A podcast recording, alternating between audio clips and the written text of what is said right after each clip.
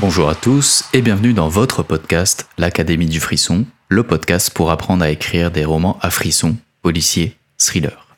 Je suis Pierre Verja et aujourd'hui nous allons explorer les différentes techniques et astuces pour créer une atmosphère angoissante dans vos romans.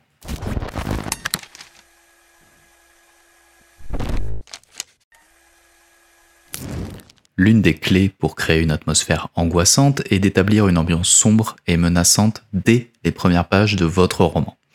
L'utilisation des descriptions évocatrices est essentielle pour plonger les lecteurs dans un univers empreint de tension et de mystère. Une technique efficace est de jouer avec les cinq sens. Décrivez les odeurs étranges, les bruits inquiétants et les visions sinistres qui captent l'attention du lecteur. Dans une formation que j'ai suivie, dispensée par l'autrice Ingrid Desjours, que je salue au passage, elle nous avait fait travailler un petit exercice d'écriture très simple mais très efficace que je me permets de vous partager. Amusez-vous à écrire une page très succincte d'un personnage aveugle qui descend des escaliers. Une fois les quelques paragraphes écrits, bandez-vous les yeux, puis descendez vous-même des escaliers. Faites attention cependant. Relisez ensuite la scène. Vous allez vous rendre compte que vous avez oublié beaucoup de détails de l'ordre des sens. Une forte odeur d'humidité, le bruit de vos pieds hésitants, la rugosité de la rampe, la difficulté que vous avez à déglutir, votre cœur qui s'emballe. Les sens sont très importants dans un récit pour accentuer l'immersion de vos lecteurs et créer des atmosphères incroyables. Pensez également à l'utilisation de la météo pour renforcer cette atmosphère avec des tempêtes violentes, du brouillard épais ou des nuits sans lune.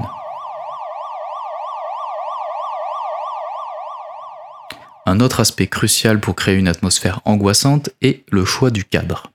Que ce soit une vieille maison abandonnée, une forêt dense et mystérieuse ou une ville en proie à la corruption, l'environnement doit être un personnage à part entière suscitant la peur et le malaise chez vos lecteurs. Nous parlerons de l'environnement et du cadre plus en détail dans un prochain épisode, car le choix des lieux dans vos romans ne doit pas être anodin, mais doit servir votre propos et votre thématique. À suivre donc dans un futur épisode. Utilisez des détails précis pour rendre le cadre vivant et oppressant. Décrivez les ombres qui se cachent dans les recoins, les murs décrépits qui semblent murmurer, ou les ruelles sombres qui évoquent une menace imminente. Plus vous serez spécifique dans vos descriptions, plus l'atmosphère angoissante sera palpable. Vous vous dites sûrement que les ruelles sombres, les ombres dans les recoins, les murs décrépits, les forêts hantées, les vieilles maisons, tout ça c'est bien gentil mais c'est peut-être un petit peu cliché. Donc, petite astuce personnelle, prenez le risque d'un cadre original qui, de prime abord, n'a rien d'angoissant et n'a rien à faire dans un roman policier ou thriller, mais travaillez-le pour en faire un lieu suffocant. Je pense à mon roman L'homme de la cave qui se passe en plein mois d'août, en pleine canicule. Donc rien à voir avec le cliché de la pluie, de la brume, mais en travaillant les sensations, je vous garantis que le soleil est tout aussi horrible qu'une nuit de pleine lune. N'hésitez pas à vous rendre sur les lieux si votre budget et votre temps vous le permet, ou bien de faire des recherches sur Internet.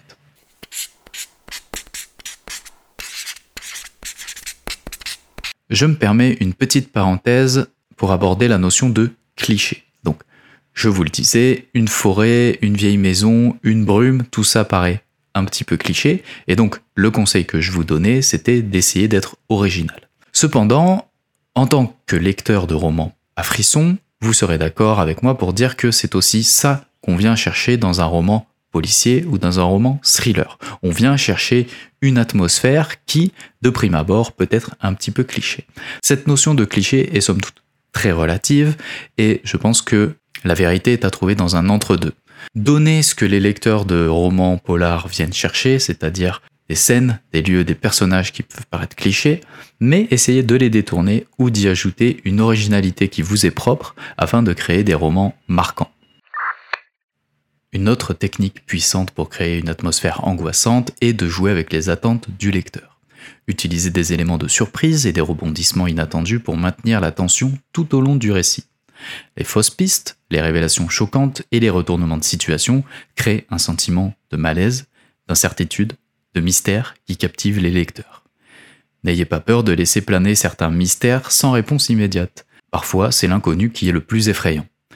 Laissez l'imagination du lecteur se remplir de doutes et de craintes en leur offrant juste assez d'indices pour les tenir en haleine. Comme au cinéma avec le hors-champ, ce qui se passe entre vos chapitres est aussi puissant en termes d'impact émotionnel et de questionnement que les chapitres en eux-mêmes.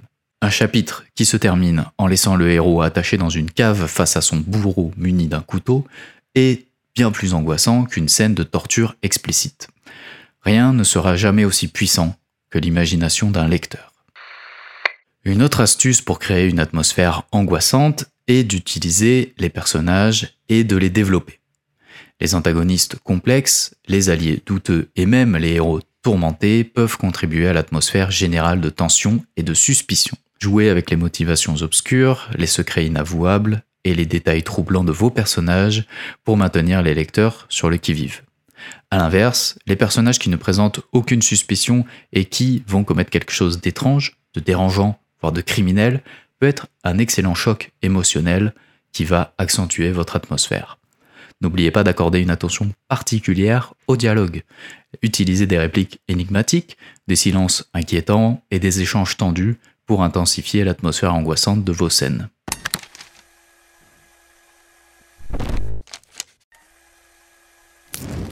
En créer une atmosphère angoissante dans un roman nécessite une combinaison d'éléments tels que des descriptions évocatrices, le choix du cadre, les retournements de situation, des personnages troublants et des dialogues ciselés.